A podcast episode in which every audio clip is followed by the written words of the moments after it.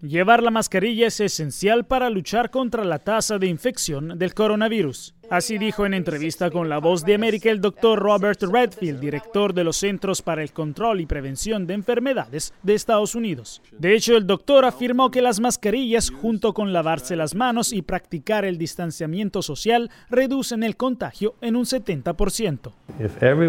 Si todos hiciéramos una cosa, todos decidiéramos que durante los próximos cuatro, seis u ocho semanas usaremos máscaras, todos nosotros, este brote realmente se detendría. Quiero decir que las máscaras realmente funcionan. Si bien una vacuna provisional de la empresa Moderna ya ha dado muy buenos resultados, el coronavirus es un patógeno que se reveló más resistente de lo imaginado, también al calor, y por eso Redfield afirmó que ahora es una carrera contra el tiempo para tener algo antes del otoño, cuando comenzará la temporada de la influenza. El término Operation Rap Speed, este es realmente un programa altamente acelerado, no para socavar la integridad científica, no para acortar la seguridad. Lo que realmente se ha eliminado del proceso, que generalmente lleva varios años, es la decisión de invertir en el producto en el momento en que entra en una fase 3 de pruebas.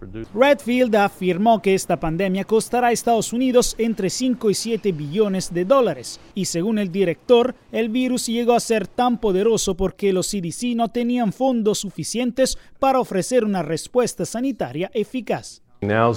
Digo que ahora es el momento para que el Congreso invierta en capacidades básicas esenciales de salud pública, datos, laboratorios, fuerza laboral, salud global.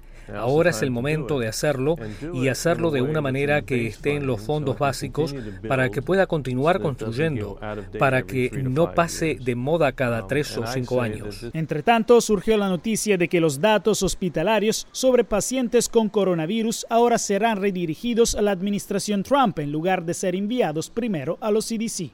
Según expertos, la medida podría hacer que los datos sean menos transparentes para el público. Jacopo Luzzi, Voz de América, Washington.